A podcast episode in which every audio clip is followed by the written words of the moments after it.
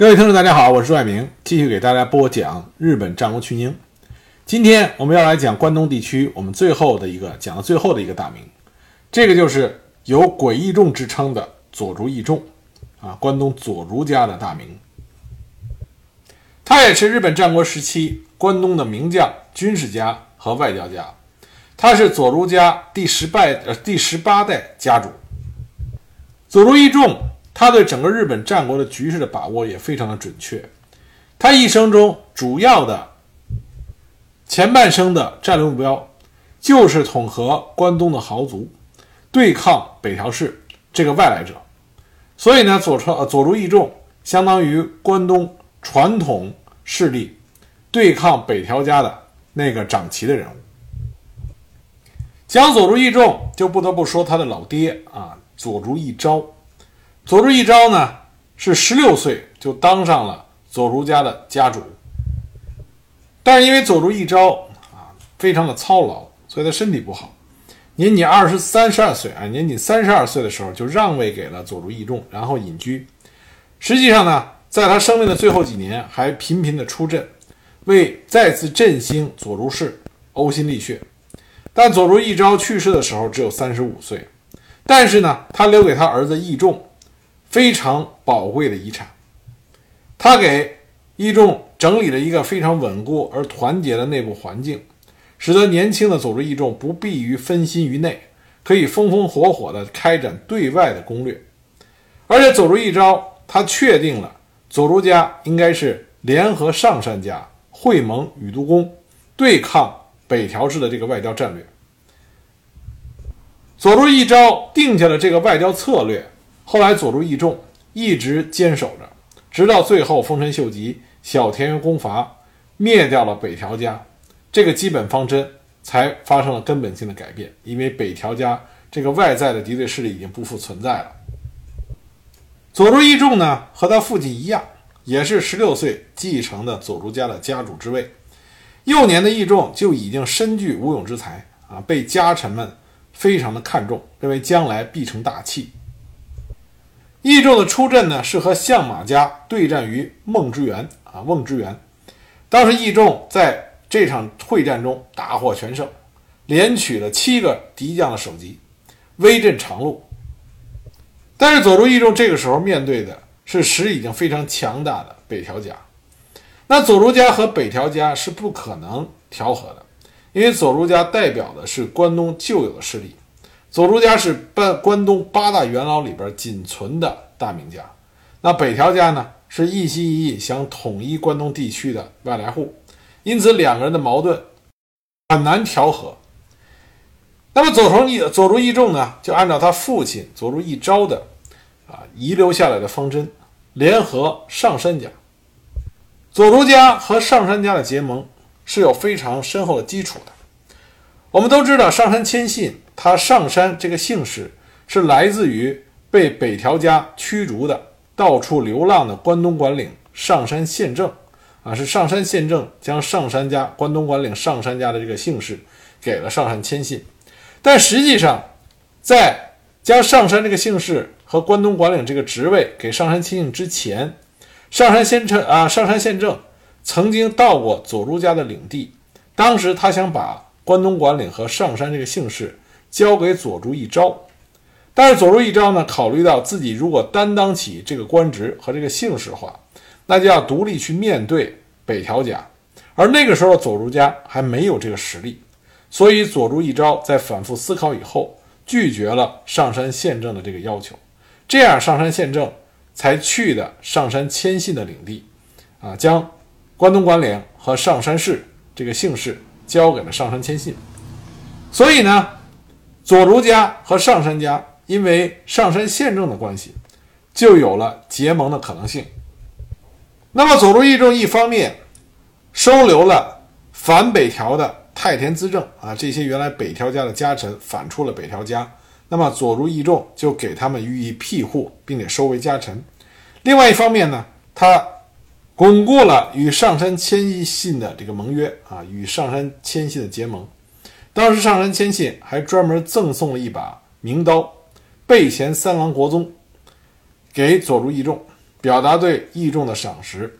上杉谦信当时还说：“此太刀作为在下武略之传承，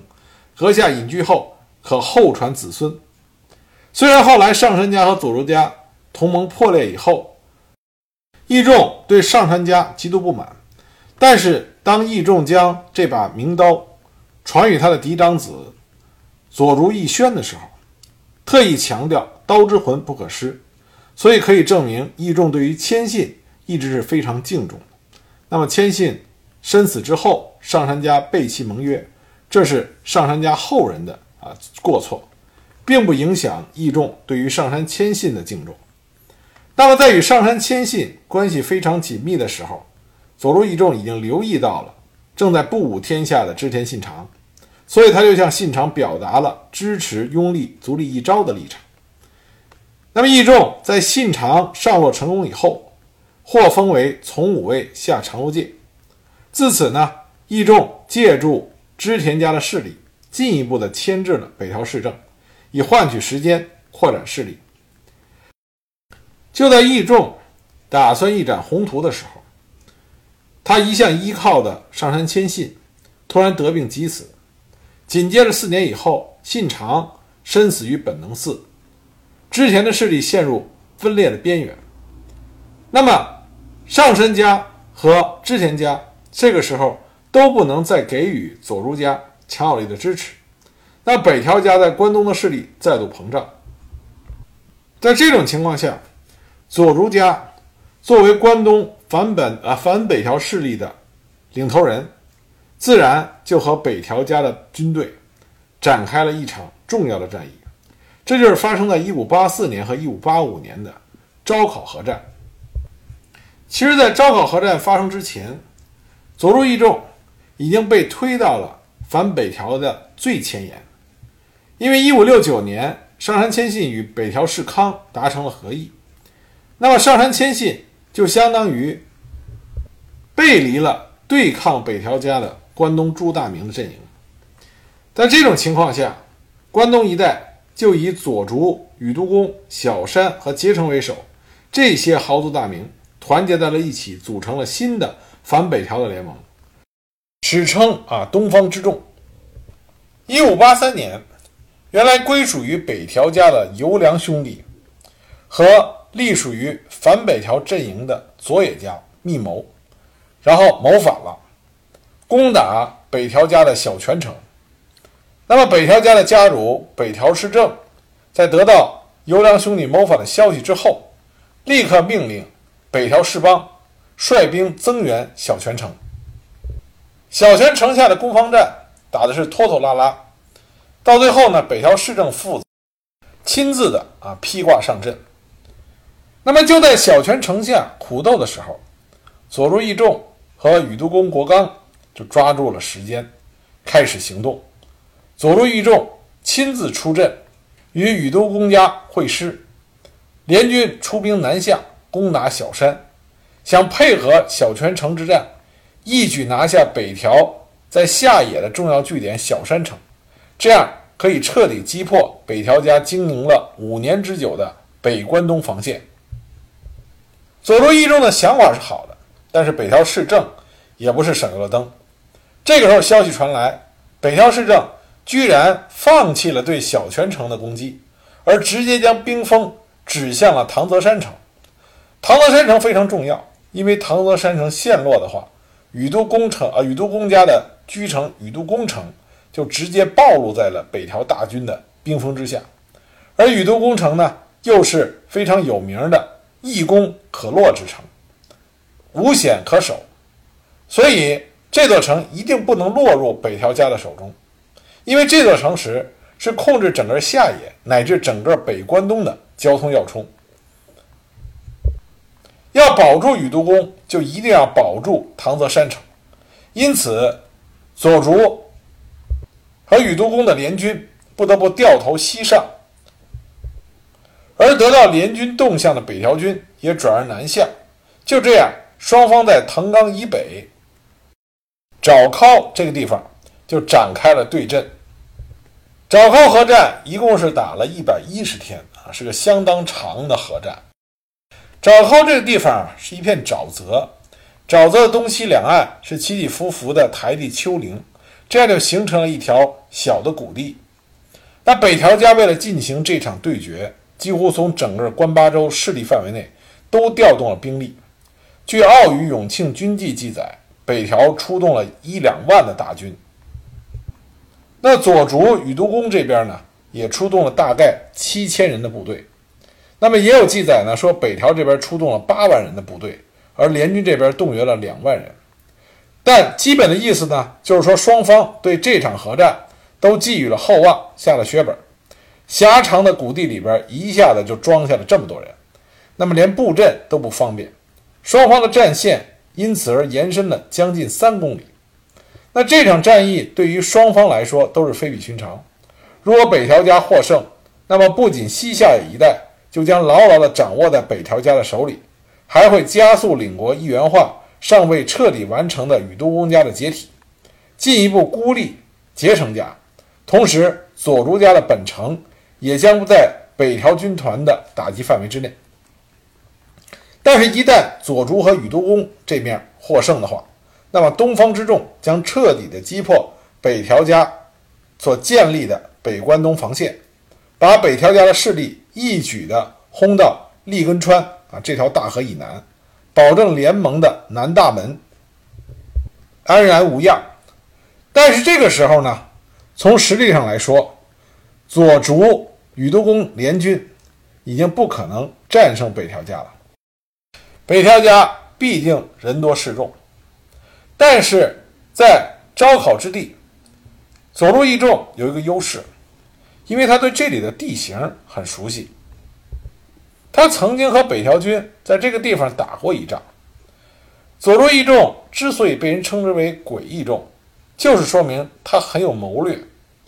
崎岖的谷地、泥泞的沼泽，外加狭窄的战场，原来就已经给他留下了深刻的印象。熟悉武田家历史和听过我之前讲过武田家没落的那几集的朋友，如果对长小之战有印象的话，就可以发现，招考这个地形和长小之战发生的地形非常的相似，所以佐助义重就借鉴了织田信长的经验，在双方到达战场的短短三天之后，北条家的士兵们就发现。凭空冒出了一道绵延三公里的防御工事。原来佐助义重早早的就已经考虑过将招考之地作为和北条家进行合战的地点，所以呢，他对工事的修筑已经做了精密的部署，所以在短时间之内就筑起了这条防线。联军方面称之为镇城，然后全军就龟缩在这里边。任凭北条军如何的挑衅，都是坚守不出。我们都知道北条家善守啊，经常是坚守小田原城，闭门不出。这次呢，他们碰到了跟自己一样的对手，龟缩在镇城之内啊，就是不出战。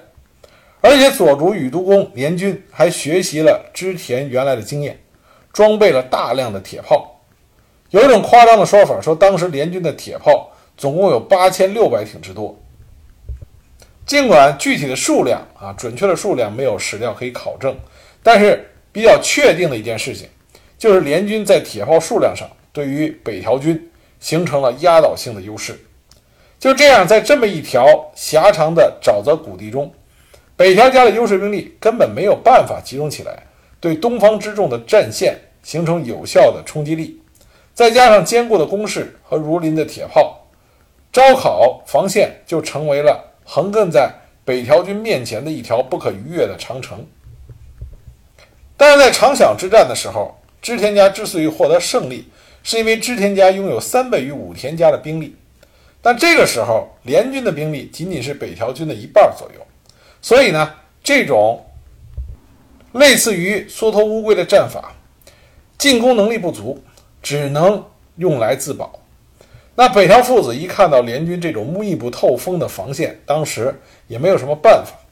虽然北条家擅长龟缩之术，但他们更加清楚地知道这意味着什么。那本来呢，北条家也不怕被拖着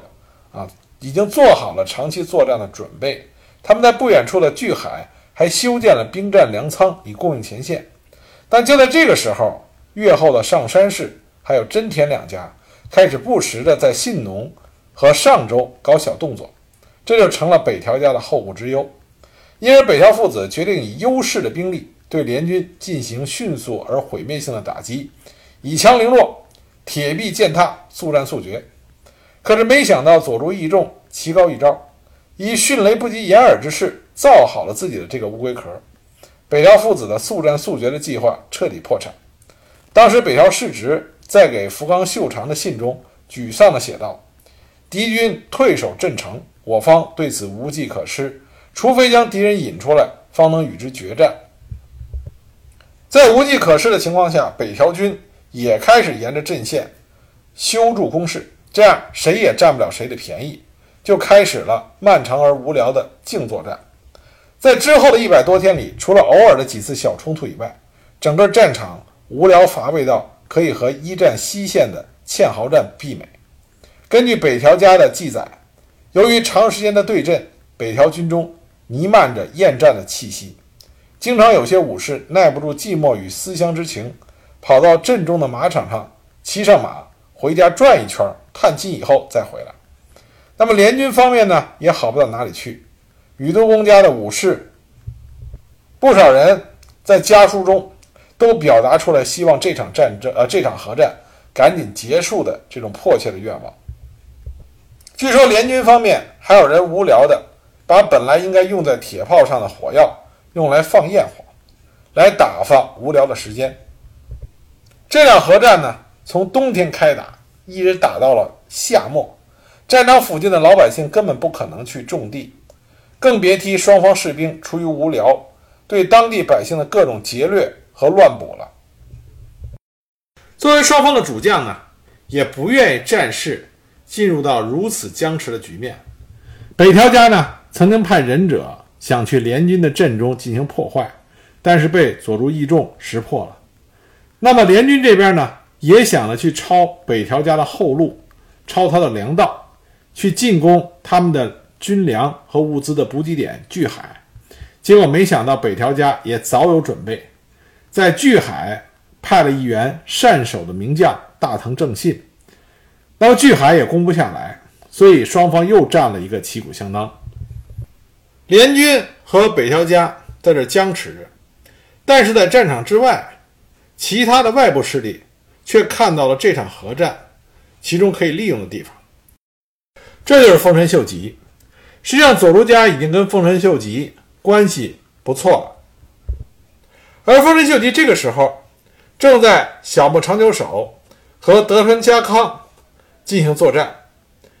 那么，丰臣秀吉这边呢？是和佐竹家交好，的德川家康是和北条家儿女亲家。丰臣秀吉认为，如果东方之众可以对北条家形成有效的牵制的话，那么北条将无法对德川进行有效的支援。于是，他一方面鼓励上山景胜和卢明胜龙对于联军一方进行积极的支援，另外一方面呢，又派上山景胜攻取了北条在信浓的最后一座据点小诸城。卢明家也派出家臣率兵前往招考，直接参与对阵。那丰臣秀吉的目的达到了。小牧长久手之战的时候，德川家康派出家臣向北条氏规求援，但是北条家的主力正在招考与东方之众干耗着，根本没有多余的兵力能够前往尾张前线进行支援。在经过长时间的对峙之后，招考战场终于出现了变动。北条军横向进攻受阻，于是将兵力纵向布置，在北条氏规的带领下，集中冲击联军阵地的最北段薄弱点。那联军北线阵地崩溃以后，北条氏规顺利地占领了谷地东北的岩船山。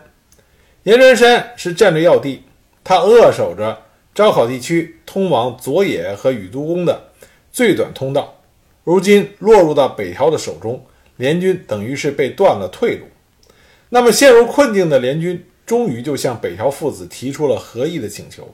那北条家呢，考虑到对阵日久，自己的士兵也撑不下来，而且上杉景胜和真田昌幸这两个人，更是时时刻刻的准备在背后给北条家捅刀子，于是就同意了和议，双方达成了停战协定，开始从战场上各自撤退。就这样，长达一百一十多天的招考核战就此结束。招考核战本身是一场非常无聊的对阵，但是这个无聊产生的原因是在于对战的双方。对于战场形势的一系列正确的研判，尤其是在地形方面，东方之众抓住了地形的优势，实行了铁炮固守的战术，以寡敌众，没有吃到大亏。北条军呢，则在最后关头发现了岩船山的重要之处，抓住了联军的薄弱点，迅速调整战术，一举逆转了长期以来的颓势。双方都打出了自身的特点。那么，佐助义重在关东这样远离九州近击的地方，还能调动如此数量惊人的铁炮，这不得不使人赞叹鬼义重的超前眼光。